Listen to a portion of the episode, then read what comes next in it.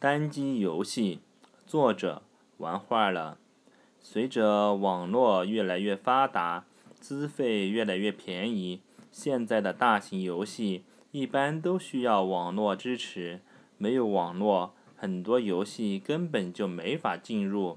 而随着手机功能越来越强大，大家的游戏习惯也越来越依赖这种移动终端，而逐渐放弃了以往的家用游戏机。但是，使用手机玩网络游戏最大的局限就是网络的稳定性。很多玩家都可能遇到过游戏突然掉线的情况，当时的心情真有点痛不欲生的感觉。那么，有没有可以在手机上尽情畅玩的单机游戏呢？玩坏了找了很久，发现小游戏很多，但是基本上都有小广告的植入，让人看着十分不爽。大游戏基本没有，都是需要联网运行的。难道寻找的进程就这么结束了吗？当然不会，这不符合玩坏了爱折腾的性格。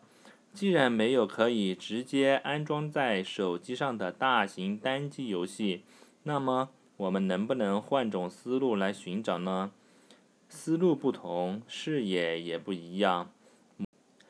游戏模拟器再一次进入了玩坏了的视野。以前玩坏了也尝试过在手机上安装 PSP 模拟器之类的，但是由于手机性能的限制。效果并不是很好，画面、声音都卡得厉害。可是现在的手机性能与从前比起来，真是不可同日而语。